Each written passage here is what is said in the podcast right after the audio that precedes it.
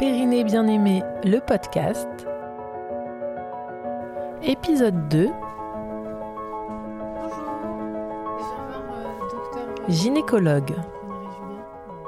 À 17h. C'est pas une consultation.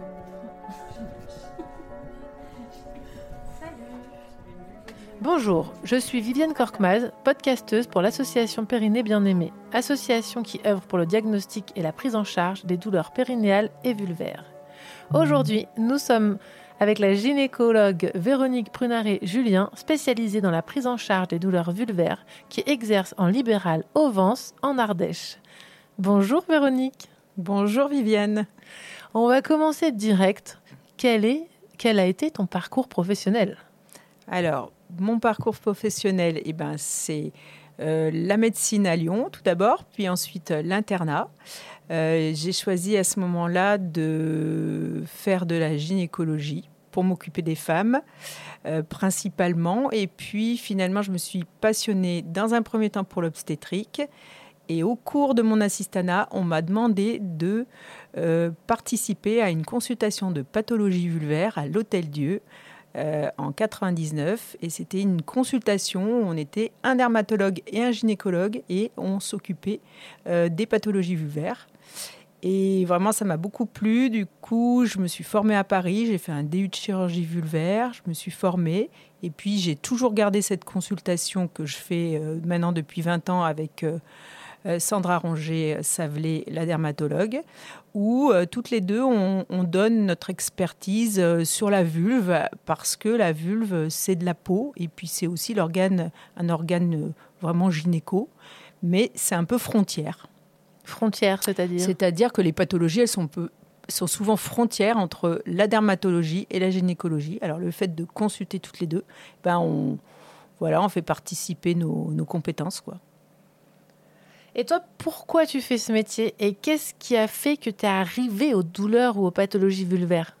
Alors, bah, justement parce que on m'a, on m'a, on m'a, on va dire, euh, on m'a lancé dans cette consultation. Mais si, on, si mon patron de l'époque, qui était le professeur Rodran, n'avait pas eu idée de, faire cette consultation de pathologie vulvaire, j'avais déjà fait euh, à ce moment-là cinq ans d'internat, j'avais pas j'avais pas été formée, j'avais pas forcément été sensibilisée, mais à partir du moment où on voit des femmes qui viennent pour un problème de la vulve, eh ben, on va dire qu'un tiers euh, ou au moins un quart viennent pour des douleurs. Après, ben, bien sûr que c'est intéressant de savoir pourquoi, euh, euh, pourquoi elles ont mal et comment on va faire pour les aider et pour faire des diagnostics. Ouais, donc tu avais une curiosité pour ça. Voilà. Bah, le fait d'avoir commencé cette consultation sans expertise, sans expérience, m'a ça m'a tout de suite intéressée. Et du coup, j'ai voulu en savoir plus et je suis allée rencontrer des gens à Paris. Donc, euh, le professeur Pagnel, qui à l'époque m'a formé en chirurgie, mais aussi des médecins, Micheline Moyal-Baraco à Paris, euh, Monique Pelis à Paris. Et donc, tous ces gens, en fait, qui euh, faisaient de la vulve, je suis allée me former aussi avec eux. Eh ben, je me suis rendu compte que c'était. on pouvait vraiment beaucoup aider les femmes, en fait. Euh, et que finalement c'était très peu euh, enseigné, on va dire, euh, c'était c'était pas très connu, et à la fois on avait moyen de vraiment faire beaucoup pour les femmes. Donc ça m'a beaucoup plu. Et puis après, avec Sandra, bah, on, a, on a formé un binôme. On est allé se former dans les congrès européens et, et internationaux. Et puis bah, après, quand on est spécialiste de quelque chose, c'est agréable aussi. Parce que on, bah, on, voilà, on rend service, quoi. Et comment tu décrirais le panorama des douleurs vulvaires en France aujourd'hui? Alors, si on regarde les, les douleurs vulvaires, donc surtout les, donc les vulvodynies, c'est 10 à, si on regarde les études, c'est 10 à 15% de la population. C'est quand même assez énorme, hein, c'est vraiment une femme sur neuf, un peu plus. Euh, ça se reflète puisque moi maintenant qui suis euh, donc gynécologue médical au Vence, puisque maintenant je ne suis plus euh, ni je fais de l'obstétrique ni je fais que de la vulve, c'est-à-dire je fais vraiment de la gynécologie et bien là, on peut s'apercevoir que dans une population finalement tout venant de femmes qui vient chez le gynécologue pour plein de raisons, et ben, on a vraiment effectivement 10-15% de patientes qui ont mal. Donc en fait, c'est quand même très répandu, c'est-à-dire c'est probablement bien plus que d'ailleurs que ça peut-être, et, et, en tout cas euh, plus que ce qu'on croit. Puis euh, c'est c'est pas toujours verbalisé, c'est-à-dire qu'il faut des fois même les patientes viennent des fois pour ça, mais parfois il faut les interroger. C'est-à-dire que moi une patiente qui je lui demanderai toujours si ses rapports sont douloureux, alors que ça ne fait pas forcément partie de l'interrogatoire classique d'un gynécologue qui fait ses visites. Et selon toi, quelles sont les pathologies les plus à l'origine des douleurs Alors la, pathologie numéro un des vulvodynies, 50% des vulvodynies sont précédées de mycoses à répétition. Alors après, le, deuxième gros pourvoyeur comme des, douleurs vulvaires, euh, c'est euh, la ménopause. Parce que c'est vrai que quand les hormones euh, arrêtent de, fonctionner et arrêtent de nourrir le vagin, il y a une petite sécheresse qui s'installe et qui peut aussi évoluer vers des vulvodynies. Mais c'est vrai que dans la pathologie, dans, le tout venant, on va dire que les mycoses, de toute façon, sont en cause numéro un. Après, il y a des causes annexes, quoi. Eh bien, on va s'attarder sur euh, les mycoses alors. Qu'est-ce que c'est une mycose? Partons sur de bonnes bases. Alors, une mycose, ce qu'il faut savoir, c'est que dans la flore vaginale normale, euh, on a des champignons. Alors, la mycose, c'est dans 88% des cas à peu près, c'est du candida albicans, c'est le, on va dire, c'est la mycose la plus connue. Ça peut être d'autres types de mycoses, le glabrata, le crusei. Bon, voilà, il y a d'autres types, mais on va dire globalement, c'est du candida. Et ces champignons, sous forme de levure, on les retrouve, on les retrouve dans la flore vaginale normale. Et au cours, souvent, probablement d'un déséquilibre de la flore vaginale, mais pas tout le temps, euh, on ne sait pas pourquoi, certaines patientes développent donc une forme filament. Donc on passe de levure à filament et à ce moment-là, la, la, mycose devient euh, pathologique. Alors, est-ce que tu peux être plus précis sur filament? Alors, non, parce que je dirais que ça, c'est un terme de laboratoire. Donc, c'est pas très intéressant de développer. Ce qui est plus intéressant ouais. de comprendre, c'est qu'en fait, finalement, euh, en petite quantité, ces champignons, ils posent pas de problème. Et puis, quand ils se multiplient, puis qu'ils changent de forme parce qu'il y a un petit peu un déséquilibre euh, dans le, dans le microbiote, eh ben, ils vont devenir pathologiques. Et à ce moment-là, ils vont donner des symptômes. Donc, les mycoses à répétition, c'est 6% de la population. 75% des patientes feront une mycose dans leur vie. Mais bon, vous voyez, voilà, trois quarts des femmes auront connu un jour euh, d'avoir euh, un épisode de mycose. Et à répétition 6%. Voilà. Mais c'est quand même pas mal. Et ces 6% de patientes vont très souvent avoir, dans les suites de ces mycoses à répétition, alors à court ou à moyen terme, des vulvodynies, des douleurs vulvaires. Et comment on fait le fameux diagnostic d'une mycose? Alors, il y a deux solutions. Premièrement, la mycose, ça peut être un diagnostic clinique. D'abord, à l'interrogatoire, la patiente va se plaindre de démangeaisons, de brûlures, de pertes blanches qui seront des pertes blanches souvent un peu épaisses, genre type l'écaillé, un peu comme du yaourt. Euh, elles pourront aussi décrire des douleurs pendant les rapports. Et elles pourront décrire aussi euh, l'impression qu'après le rapport, la, la vulve gonfle. Euh, donc ça, ça va être l'interrogatoire. Ensuite, cliniquement, quand on regarde une patiente qui a une vraie mycose, on va dire aiguë, on va voir un érythème, c'est-à-dire une vulve très rouge, les fameuses pertes blanches, parfois des petites fissures sur la vulve euh, et parfois des œdèmes, justement, ça peut être gonflé. Alors, si on a tout ça et que c'est une mycose, euh, bon voilà, une première fois ou qu'on n'a pas de problème de traitement, on va pas faire de prélèvement vaginal pour dire que c'est une mycose, parce qu'on le voit. Bon, après, si on a, si on n'est pas très habitué, si on a envie d'être sûr, si on a envie de rassurer la patiente, on peut faire le prélèvement vaginal. Alors, il y a un problème, c'est que parfois les prélèvements vaginaux ne donnent pas le diagnostic de mycose alors qu'il y a une authentique mycose. Et ça met les gens sur une mauvaise piste, parce que si le prélèvement ne dit pas mycose, bah, le praticien il se dit bah c'était pas une mycose, il se fait pas confiance et puis il va pas la traiter. Alors que il y a une mycose. Donc le prélèvement c'est pas non plus le le sacro-saint, euh, on va dire euh, euh, examen. Il faut aussi se fier à la clinique. Alors moi maintenant des prélèvements j'en fais pratiquement plus jamais. Voilà. Alors ça peut arriver qu'on ait envie d'avoir au moins une première. C'est bien d'avoir au moins une première authentification de mycose à répétition pour des patientes qui ont des mycoses à répétition parce que ça permet voilà de ben, d'affirmer le diagnostic, d'avoir une preuve, on va dire voilà. Mais avant tout, ce qui compte, c'est la clinique.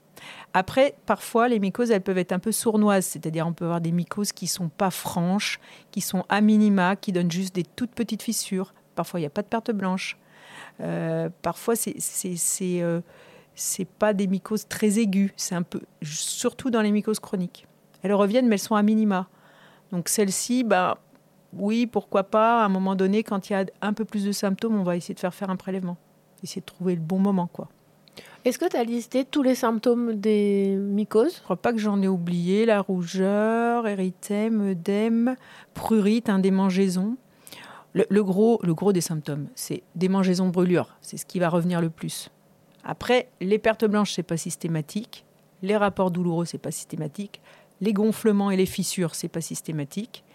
Euh, même parfois, on n'a pas tellement de rougeur. On peut avoir un peu, voilà, on peut avoir des choses qui sont plus discrètes que la, la vraie mycose, on la loupe pas.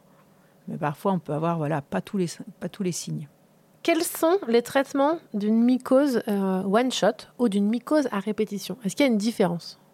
On va dire que classiquement, une mycose one shot, on va dire, la patiente va même souvent faire le traitement elle-même parce qu'elle va aller à la pharmacie et on va lui donner classiquement un ovule à libération prolongée et de la crème pendant quelques jours à mettre le soir au coucher. Alors, le, produit le plus produit qui, est, qui est le générique, c'est l'éconazole. Nous, on utilise un petit peu euh, d'autres produits, le tinidazole, il y, a, des formes dérivées. Euh, je dirais que ça n'a pas tellement d'importance. Bon, voilà, on ne va pas rentrer dans les, dans les, dans les différentes marques de produits, hein, mais on va dire c'est un, un, éconazolé. Voilà. Un éconazolé en ovule et en crème. Sauf que le traitement de mycose à répétition, il ne va pas reposer là-dessus. Il va reposer par le fluconazole, qui est un antifongique par voie orale. Alors attention, ce qu'il faut, c'est bien comprendre que l'antifongique par voie orale, ça n'est pas un antibiotique. Alors ça, je le dis bien aux patientes parce qu'elles ont l'impression souvent que si on leur donne par la bouche, ça va être un antibiotique. Et du coup, que ça va tuer les bonnes bactéries et que ça va déséquilibrer la flore, comme elles ont eu l'occasion parfois d'avoir des traitements pour des infections urinaires et qui ont été à l'origine de leur mycose. Donc bien bien spécifier que notre traitement, il va tuer que les champignons. Alors les champignons dans tout le corps, si on le prend par la bouche, parce que des champignons, des candidats, on en a dans la bouche, on en a dans l'intestin. Mais comme ils n'ont pas de rôle favorable au niveau de la santé, différemment des antibiotiques qui vont tuer les bonnes et les mauvaises bactéries, eh ben, on ne va pas se faire de souci de pouvoir donner ce traitement un peu au long cours. Alors, le traitement des mycoses à répétition, ça va reposer sur du fluconazole qu'on va donner toutes les semaines. Et là, je fais juste un petit retour sur notre one shot. Moi, aujourd'hui, en tant que spécialiste de la vulve, je ne donne plus d'ovule. Pourquoi? Parce que l'ovule, il va avoir la même efficacité qu'une gélule par la bouche de fluconazole, ce sera la même chose. Et euh, bah, l'ovule, mine de rien, il a des excipients, il va couler, il va brûler, il va souvent, euh, c'est inconfortable, c'est pas très sympa. Euh, faut avouer que voilà, si on a déjà utilisé un ovule, ben, on n'a pas très envie de faire ça tout le temps. Alors que la petite gélule par la bouche qui a aucun autre effet secondaire, ben, on va préférer. Donc moi, même pour une gélule, une mycose one shot, une gélule et un peu de crème le temps que la gélule fasse effet. Parce que une gélule de fluconazole, il faudra toujours 2-3 jours avant qu'elle soit efficace. Donc en attendant, on peut mettre un peu de crème. Et alors, le traitement de la mycose à répétition, alors il y a plusieurs protocoles qui ont été euh, validé. Euh, normalement, euh, la première semaine, on donne euh, une gélule à J0, puis J3, puis J7, c'est-à-dire que dans la même semaine, on va en donner tous les 2-3 jours, une semaine. Après, on donne une fois par semaine, 6 mois. Et puis après, bah, selon l'ancienneté des, des, symptômes, soit on passe à tous les 15 jours, 6 mois, ou une fois par mois, 6 mois, ou à la demande on va euh, faire euh, en fonction de l'histoire de la patiente, soit ça fait 10 ans qu'elle a des mycoses à répétition, on va lui laisser très longtemps, soit ça fait un an ou deux, ben on, sait qu'on va pouvoir espacer plus vite. Mais on va être obligé de prévenir les patientes que ce traitement ne va pas les guérir euh, forcément. C'est-à-dire qu'il y a des gens qui, comme je dis, il y a des gens qui se bloquent le dos, il y en a qui font des angines, il y en a qui font des migraines, puis il y en a qui font des mycoses à répétition. On n'a pas forcément l'explication. Et donc ces patientes-là, elles sont plus sensibles et peut-être que dans leur vie, par moment, ça ira mieux, mais peut-être que par moment, elles auront à nouveau. Et plutôt que de repartir dans un cercle elles auront leur ordonnance de fluco et elles pourront s'auto-gérer et dire, ben, tiens, je fais une mycose, je me prends une petite gélule, ou j'en refais une fois par semaine pendant un mois, de manière à pas se retrouver dans à nouveau euh, cette récidive. Est-ce qu'il y a Donc il n'y a, pas de durée exacte. Il a pas de. Alors, normalement, c'est après tous les six mois. Euh, après, après, une fois toutes les semaines, tous les six mois, il n'y a pas vraiment de. Derrière, il n'y a pas vraiment de protocole précis. C'est un peu. Chacun fait sa petite sauce. Mais moi, je trouve que si on arrête au bout de six mois, vous allez avoir des patientes, elles vont plus aller chercher leur boîte, elles vont faire une fois par semaine, trois mois. C'est des boîtes de six ou sept, quand elles en ont plus, elles vont pas retourner les chercher. Et puis elles seront guéries. Et puis euh, elles vont voilà. Et puis elles en auront plus jamais besoin. Donc, euh, euh, mais souvent, moi, je trouve qu'à six mois, la vraie mycose à répétition, la vraie patiente qui a des mycoses à répétition, après six mois, elle, la patiente, souvent, elle a des récidives et après, elle est déçue. Donc, il faut, moi, je trouve qu'il faut anticiper. J'ai souvent mis tous les 15 jours et maintenant, je mets une fois par mois. Et puis, je leur explique qu'elles ont le droit d'en prendre un, un peu à la demande. Souvent, je trouve que c'est suffisant. Il faut que ce soit simple aussi, les protocoles. Donc, toutes les semaines, c'est tout le même jour, on va dire tous les dimanches. Tous les mois, bah, c'est tous les débuts de mois. 1er janvier, 1er février, tout ça.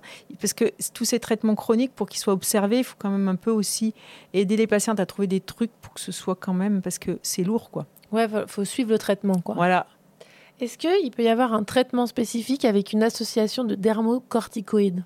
Alors, certaines mycoses très évoluées qui ont entraîné des lésions de grattage, où la peau est comme un peu eczématisée, ces patientes qui ont euh, pratiquement, du coup, parce qu'elles ont utilisé beaucoup de produits, qu'elles se sont beaucoup grattées, euh, justement ces ovules qui coulent, ben, elles peuvent avoir sur la peau, à l'extérieur, un petit peu d'eczéma ou des fois des peaux très grattées, très épaissies, qui grattent. Et ces peaux, souvent, euh, elles, elles vont guérir beaucoup plus facilement si on peut mettre un peu de dermocorticoïdes. Alors, ça, ça peut être controversé, puisque les corticoïdes, ça favorise les infections. Donc, vous allez avoir des gens qui disent il ne faut pas associer, parce que ça va chroniciser. Je l'ai entendu dire euh, il n'y a pas si longtemps, il y a un an, un congrès, une dermato que j'aime beaucoup, que je connais, euh, qui est spécialiste aussi, bah, elle, elle dénonce totalement l'association avec les corticoïdes. Nous, notre expérience de 20 ans de pathologie vulvaire, c'est que très clairement au début, alors on le fait peut-être un peu moins, mais on a associait sur des grosses mycoses avec des peaux très abîmées, surtout quand il y a des fissures, des coupures, une peau qui est vraiment, euh, voilà, qui, a des signes un peu cutanés. On associait pendant 15 jours, un mois au coucher en plus des corticaux parce qu'on avait un, euh, soulagement clinique beaucoup plus rapide. Donc ça, on le faisait. Voilà, on le faisait. On le fait toujours un peu. Euh, il faut vraiment que la patiente qui a des mycoses, à qui on donne des corticaux, il faut qu'elle ait du fluco, hein, parce que c'est sûr que sinon, euh, ça va favoriser quand même. hein. Donc voilà, mais l'association, dans des cas précis, particuliers, elle peut être possible. Est-ce qu'on peut se tromper dans le diagnostic d'une mycose? Oui, alors on peut, se- on, pff, on peut toujours se tromper. Oui, on peut toujours se tromper parce que, euh, euh, alors notamment quand c'est pas typique, quand il n'y a pas de perte blanche, on retrouve pas de PV, c'est des rougeurs, et puis on va dire tiens ça ressemble à une mycose et en fait c'est de l'eczéma ou euh, c'est du psoriasis ou c'est une maladie de Paget ou c'est un lichen. Il y a et c'est là que là c'est là qu'on fait intervenir à la fonction du dermatologue parce que parfois une mycose elle peut ressembler aussi à une maladie de peau. Donc le diagnostic, alors c'est pour ça que quand on a un, il faut toujours euh, euh, suivre ses patientes parce que par contre une patiente qui va pas guérir, ce qui va nous mettre la puce à l'oreille, ça va être la patiente qu'on va revoir. Elle a bien fait son traitement, elle guérit pas. Et ben il faut chercher autre chose. Il faut donc c'est vrai que nous on est assez habitués en pathologie vulvaire. Quand on peut, on essaye vraiment de revoir nos patientes au bout de six mois de traitement pour voir si elles sont soulagées. Parce que si c'est pas la bonne piste, et puis il peut y avoir des fois deux choses associées. Mais un traitement de mycose à répétition bien conduit, s'il marche pas, euh, très souvent c'est qu'on est parti sur une mauvaise piste. Moi, parfois, quand je suis pas 100% sûre, ça arrive. Je leur dis bon, là, si le traitement il marche pas, on va se revoir, on va chercher une autre solution. Voilà. euh, donc, euh, oui, oui, on peut se tromper facilement. Même nous, même, même nous qui sommes spécialistes, parfois on se trompe. Est-ce qu'il y a des personnes qui ne supportent pas les, les traitements locaux? C'est possible ou pas sur leur peau? Oui, bah, c'est-à-dire souvent, surtout quand ces mycoses sont associées à des, bah, des douleurs vulvaires euh, de type euh, douleurs pour les rapports, douleurs quand elles font leur toilette, euh, quand elles ont des jeans serrés. Ces patientes-là, elles vont justement avoir une, sorte d'hypersensibilité qu'elles ont développée et elles, disent souvent ben, Je supporte pas votre, voilà, votre crème, elle me brûle. Voilà. Donc, ça, euh, surtout quand il y a eu des mycoses, hein, on a une hypersensibilisation de, des, vestibules. Donc, à ce moment-là, on va parfois. Euh, vraiment traiter la mycose et, leur demander parfois de reprendre les traitements locaux, notamment chez les patientes ménopausées à qui on va donner un peu des oestrogènes. Elles vont trouver que ça brûle. Une fois que leur peau ira mieux, une fois que la mycose sera traitée, une fois qu'on aura commencé à traiter la vulvodynie, on leur fera redémarrer leur traitement et des choses qu'elles supportaient pas, elles les supporteront. Mais c'est vrai que quand on est dans le vif euh, des douleurs, globalement, elles supportent pas grand-chose. Et est-ce que toi, tu préconises un, hydratant? Alors, euh, sur les hydratants, il y a eu beaucoup de, euh, beaucoup de choses de, dites. Et puis surtout, j'allais dire, euh, on va avoir un petit peu des, des modes. Alors, on a eu la mode des huiles, genre, ben, nous, on avait beaucoup conseillé l'huile d'amande douce. Maintenant, on est sur l'huile de coco, mais on a eu jojoba, l'aloe vera. Moi, je le conseille pas mal. C'est-à-dire, la patiente, surtout ces patientes qui ont fait des mycoses, elles ont un peu de sécheresse. Donc euh, elles, ont, besoin euh, d'avoir quelque chose d'hydratant. Alors par exemple, comme elles ont déjà pas mal de traitements, moi je leur dis, bah, après la douche, vous pouvez mettre un peu d'huile de coco, huile voilà, les huiles, je trouve c'est bien. Après, très clairement, on a quand même un, bon retour des acides hyaluroniques. Hein, tout ce qui est cicatridine, monascence, mucogine, euh, on en a beaucoup. L'acide hyaluronique, c'est ce qu'on injecte dans les rides pour l'esthétique. Et là, euh, elle a été euh, du coup conçue euh, pour hydrater entre autres le vagin. Et surtout, c'est non hormonal. Donc, pour les patientes, par exemple, qui ont bah, une contre-indication aux hormones, cancer du sein, tout ça, bah, elles peuvent l'utiliser. On a aussi bah, les capsules d'onag, puisque c'est aussi une sorte d'huile. et alors, moi, souvent, elles sont euh, elles sont déjà dans le circuit, elles ont déjà un peu leur... Euh, elles me demandent, elles me disent, moi je prends ça, je leur dis c'est bien. Euh, les huiles, je conseille pas mal quand même. pas, pas en systématique parce que je veux pas qu'elles aient trop de choses à faire non plus. Parce que des fois, elles arrivent avec des, des listes de, de tubes, de crèmes, de pommades, de machins. Elles ont des... C'est compliqué ce qu'on donne déjà. Il faut essayer qu'on simplifie un maximum les protocoles, quoi. Est-ce qu'il y a des phases de la vie où on est plus sujette aux mycoses ou ça n'a pas d'impact? Alors, aussi. Alors déjà, normalement, on va dire que les mycoses, c'est à partir de l'adolescence. Donc déjà, les mycoses de l'enfance, ça n'existe pas. Mais souvent, on dit, euh, on peut arriver à avoir dit, il y a des petites filles qui ont des mycoses. Mais les mycoses, elles apparaissent à la puberté et globalement, elles disparaissent à la ménopause. Alors, donc c'est dans la période euh, génitale, quoi, active. C'est-à-dire qu'on n'aura pas chez l'enfant, pas chez la femme ménopausée. Alors bien sûr, il y a sûrement des exceptions, mais enfin globalement. Euh, et dans la vie euh, de femme, bah, ça c'est très bizarre parce que on va avoir des patientes, par exemple, qui ont beaucoup de mycoses et enceintes, elles en auront plus. On a des patientes qui n'en ont pas et enceintes, elles en ont. donc, oui, on a bien un peu l'impression que euh, sur les périodes de stress, de fatigue, euh, de ras-le-bol, de baisse d'immunité, on en a un petit peu plus. Voilà, après, euh, c'est pas, il n'y a pas d'études sur le sujet. Mais en tout cas, c'est la période active. Quoi. Et dans le suivi des mycoses, concrètement, il y a un premier rendez-vous avec mhm. toi. Après, tu les revois, ce que tu disais, six mois après ou ça Alors, entre six mois et un an, si on a l'impression qu'on est vraiment sur quelque chose de typique et que ça va bien se passer, je préfère faire une ordonnance d'un an parce que euh, à Lyon, c'était déjà compliqué, hein, mais en Ardèche, euh, étant donné que je couvre le sud de l'Ardèche, le nord du Gard et maintenant toute la Lozère, euh, voilà, on n'a pas, malheureusement, on n'a pas assez de rendez-vous pour suivre les gens autant qu'on voudrait. Je suis plutôt, je préfère les revoir à un an la plupart du temps, mais par contre, je leur dis bien qu'elles n'hésitent pas si mon traitement marche pas. Faut vraiment qu'elles me recontactent. Je peux les voir soit en poussée, en crise. Ça, c'est quelque chose mm. qu'on essaye de faire avec Sandra. C'est-à-dire que les patientes pour lesquelles on n'a pas de diagnostic, on essaye de les voir en poussée. C'est-à-dire elles appellent, elles disent une grosse poussée. Et ce jour-là, comme ça, on les voit et on peut plus juger parce que des fois elles viennent et puis elles sont pas en crise, elles décrivent des choses. Alors maintenant, il y a une autre euh, invention de une de nos spécialistes de la vulve française qui s'appelle Micheline Moyal-Baraco qui a créé euh, pendant le confinement surtout le V-selfie, c'est-à-dire un selfie de la vulve. Et ça, ben, de plus en plus, on va avoir des patientes qui euh, prennent leur vulve en photo au moment où elles ont leur poussée. Et donc, elles pourront nous amener leurs photos lors de la consultation ou nous les envoyer, mais c'est plus compliqué parce que, voilà, étant donné que c'est des images de vulve, on n'a pas trop envie de les faire passer par les, les réseaux. Euh, voilà.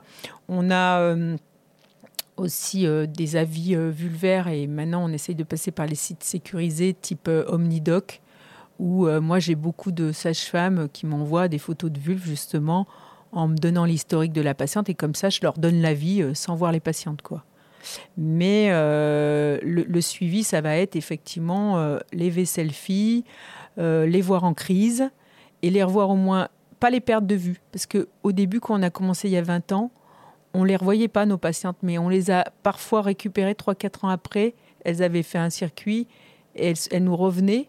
Et on était déçus parce que on n'avait pas fait le bon diagnostic, mais si on les avait revues avant, elles n'auraient pas eu l'errance. Donc là, par contre, moi, j'insiste beaucoup euh, voilà, je dis que euh, parfois on peut euh, ne pas partir sur la bonne piste, que ça ne me vexe pas qu'elle me dise que mon traitement marche pas. Enfin voilà, faut, faut vraiment être un peu à l'écoute, un peu humble, quoi. Est-ce que ça t'arrive de réorienter tes patients ou tes patients? Oui, alors ça peut m'arriver. les patients très difficiles avec Sandra, on les revoit ensemble des fois parce que quand on est deux, c'est mieux. Parce que il y a aussi des patientes qui ont, du mal à nous croire euh, ou, euh, qui, ont, vraiment besoin. Euh, ouais, alors c'est compliqué. C'est souvent des patientes qu'on n'arrive pas à guérir, qu'on réoriente à notre consultation toutes les deux. Alors, si nous, on s'en sort pas, ben, on va avoir comme recours souvent d'autres spécialistes comme les consultations de la douleur, voilà, parce que parfois il y a des douleurs associées qui dépassent le, cadre. Euh, on, va, on va essayer de chercher, euh, oui, ça peut nous arriver d'être obligé de chercher un autre spécialiste pour nous aider, quoi. Mais alors, bon, sur la vulve, très peu, parce que c'est un peu limité, quoi. Qu'est-ce qui fait que tous les jours, tu continues à exercer ce métier? Alors, alors là, moi, je suis gynécologue, donc on ne peut pas dire que je fais que de la vulve. Mais je ne dis pas que je pourrais faire que de la vulve quand même, parce que c'est très prenant. Souvent, c'est des patients qui ont un lourd parcours. On, est obligé beaucoup les soutenir, de les épauler, donc c'est très lourd. Donc, euh, euh, justement, ici, ce que j'aime bien dans ma nouvelle activité de gynécologue médical au Vence, ce que j'aime bien, c'est justement que ce soit varié, que je vois des femmes très jeunes, très âgées, des grossesses, de la pathologie vulvaire, des échographies euh, obstétricale, des colposcopies pour les frottis anormaux. Et alors, le fait que ce soit varié, euh, ben déjà, c'est, on ne voit pas passer le temps.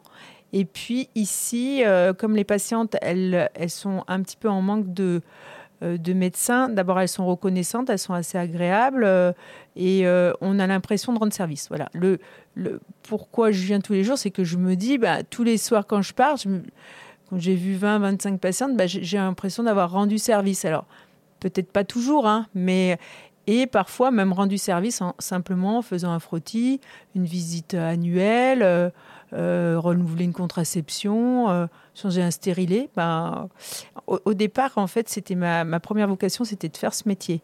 Et puis, en fait, mon internat m'a conduit à la chirurgie et à l'obstétrique. Donc, j'ai fait plutôt de l'obstétrique. Mais au départ, mon idée, c'était justement plus m'occuper des femmes, euh, de la contraception et de, euh, bah, du suivi des femmes. Et là, c'est ce que je fais et je m'ennuie pas. Tu rencontres des difficultés parfois? Alors oui, parce que je sais pas quand même tout faire. Hein. étant donné que je suis spécialiste de la vue, ben il y a des choses que je connais pas très bien. Et là, en fait, ce qu'il faut, c'est vraiment connaître ses limites. Euh, dans, telle ou telle branche, connaître ses limites et puis euh, se faire surtout vite un réseau de gens qui vont être euh, ben, plus spécialisés en chirurgie, plus spécialisés en scénologie. Et beauté en touche ou en tout cas euh, adresser euh, euh, voilà par exemple tout à l'heure j'ai une patiente qui avait un problème urinaire elle me l'a été envoyée à moi mais c'était pour une urologue. Bah, j'ai trouvé une urologue très sympa à Alès. Bah, je lui envoie toutes toutes mes pathologies. Donc parce que oui des fois c'est ça peut être difficile hein. et comment c'est quoi les démarches pour prendre rendez-vous avec toi? Alors moi j'ai deux solutions pour prendre rendez-vous Premièrement, j'ai un agenda glissant qui est ouvert trois mois par, euh, qui est ouvert sur trois mois et qui glisse tous les jours. Il y a une journée qui s'ouvre, donc on peut prendre rendez-vous sur Doctolib. Euh, comme tous les jours, il y a un jour qui s'ouvre. Si, si, si, le jour qui s'ouvre, c'est un dimanche, très souvent, c'est marqué on ne peut pas prendre rendez-vous avec ce praticien. Mais si vous regardez le lendemain ou le surlendemain un matin, vous aurez tout d'un coup, pouf, une journée qui va s'ouvrir. Voilà, alors si vous euh, prenez rendez-vous et que vous avez envie de venir avant, vous avez même sur Doctolib l'option de cocher, me prévenir en cas d'annulation. Voilà, il y a une petite case qu'on peut cocher. Et comme j'ai des annulations souvent, on a des patientes qui ont des rendez-vous finalement assez rapides. Et sinon, j'ai un secrétariat euh, à la station médicale d'Evance euh, où on peut téléphoner si, ben voilà, si on n'arrive pas par Doctolib. Est-ce que la prise en charge des consultations, c'est la Sécu, c'est la mutuelle, c'est quoi Alors le tarif? Alors du coup, ben, souvent c'est un quand les patients viennent pour la vulve, c'est quand même un avis spécialisé puisque souvent je fais un retour à leur médecin traitant pour euh, pouvoir leur expliquer. Donc moi j'ai une consultation qui est à 75 euros, qui sera prise en charge par la sécurité sociale et la mutuelle au minimum pour 55. Donc il y aura 20 euros de dépassement. Et euh, bah, sur ces 20 euros, soit les patientes, elles ont des très bonnes mutuelles, bah, des fois elles en auront une partie de prêt en charge et maximum elles auront 20 euros à leur charge, euh, ce qui ne sera pas le cas de, des patientes qui ont des couvertures particulières où elles sont prises en charge à 100%. Hein. Certaines sont prises en charge à 100%. Qu'aimerais-tu dire aux professionnels de santé qui nous écoutent?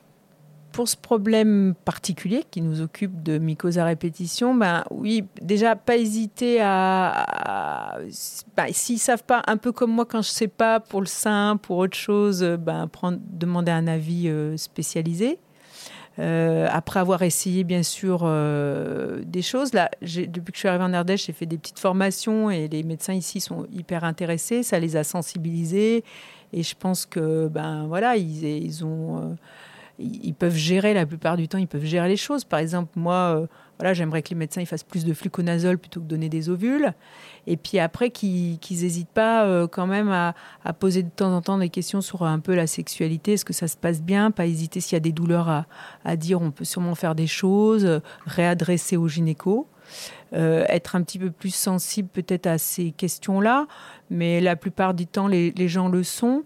mais c'est vrai que nous, on est sous l'eau, mais les praticiens euh, généralistes, notamment, euh, ils le sont encore plus, quoi. Et c'est souvent euh, difficile d'aborder tous les sujets. Mais voilà, de ne pas hésiter à, bah, justement, à, m'adresser les patients, même si voilà, les rendez-vous, c'est un peu compliqué. Et aux patients et patientes, tu aimerais dire quoi? Alors les patients, les patientes, eh ben oui, faut pas subir, bah, faut pas subir ces douleurs. Si on a mal, effectivement, faut chercher quelqu'un. Dans toutes les régions, il y a des spécialistes. Hein. Euh, donc il faut, euh, il faut essayer de trouver dans sa région, surtout maintenant avec Internet, avec Périnée Bien-Aimé, avec euh, les clés de Vénus, on a plein d'outils pour trouver des spécialistes dans sa région. Donc si on a des rapports douloureux, si on a des mycoses à répétition, c'est pas une fatalité, donc il faut, faut, essayer de trouver quelqu'un dans sa région qui soit spécialisé. À partir du moment où on n'a pas forcément eu de... Ben, d'accompagnement par, par ses praticiens classiquement, ben, si ça marche pas, on cherche quelqu'un. Et puis surtout, euh, bah, les rapports ne doivent pas être douloureux. S'ils sont douloureux, c'est pas normal. Parce que ça, on a quand même encore des patientes qui, qui mettent très longtemps à se rendre compte que c'est pas tout à fait normal d'avoir des rapports douloureux. Elles pensent que c'est normal. Et puis après, ben, elles n'osent pas toujours euh, le dire parce que les copines, ça marche bien, à la télé, ça marche bien. Et du coup, elles n'osent pas forcément dire, ben, moi, j'ai mal. quoi. Et plus on attend, plus ça sera dur à guérir. Est-ce que tu as une petite histoire euh, marquante euh, qui s'est passée avec euh, un ou une de tes patientes que tu aimerais partager? Non, bah, je pense surtout à des. Moi, ce qui, j'ai des petits cas cliniques comme ça que je présente aux médecins, mais notamment, j'ai une, une, patiente. alors, c'est c'est pas un petit cas rigolo, mais c'est des choses, par exemple, qui me, donnent envie de continuer. Une patiente de 26 ans avec des mycoses à répétition depuis un an, une vulve extrêmement modifiée, avec une vulve épaissie. Euh, la patiente a plus de vie. Euh, elle est diabétique, euh, donc très jeune. Je lui donne donc des corticoïdes, du fluconazole à bonne dose. Je la revois deux mois après et j'avais fait une photo avant-après. Et c'est vrai que moi, j'appelle ça un peu des vulves miraculées. Et c'est vrai que quand, et la patiente, bah, ça fait des années qu'elle galère et là, hop, avant-après, euh, elle revit et voilà ce, genre de choses qui sont assez simples. Alors je dis pas que c'est toujours comme ça, par exemple, mais pour ces pour ces pour ces cas qui sont très, in- enfin comment dire, euh, c'est pas impressionnant que je voulais dire, mais très euh, très très très euh, dé- enfin, démonstratif quoi. Là on, a, eh ben, là on se dit mais ça vaut ça vaut le coup quoi. Et si je te dis V comme, quel mot te vient à l'esprit? Alors c'est sûr que V, ben pour moi ça peut être que vulve quoi. Et pourquoi? Bah, parce que bon ben euh, vulve, euh, on, on nous appelle vulvologue, vulcanologue, et puis vulve, bah, nos associations de la vulve, euh, tout, tout, tout. Enfin, moi, ça fait 20 ans que je fais de la vulve. Alors, si on me dit V, alors bon, on peut dire V comme Véronique aussi, mais bon, je pense que si on disait V, euh, je dirais vulve.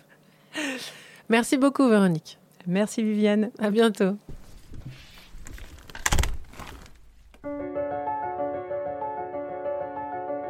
C'était Périnée Bien-Aimé, le podcast.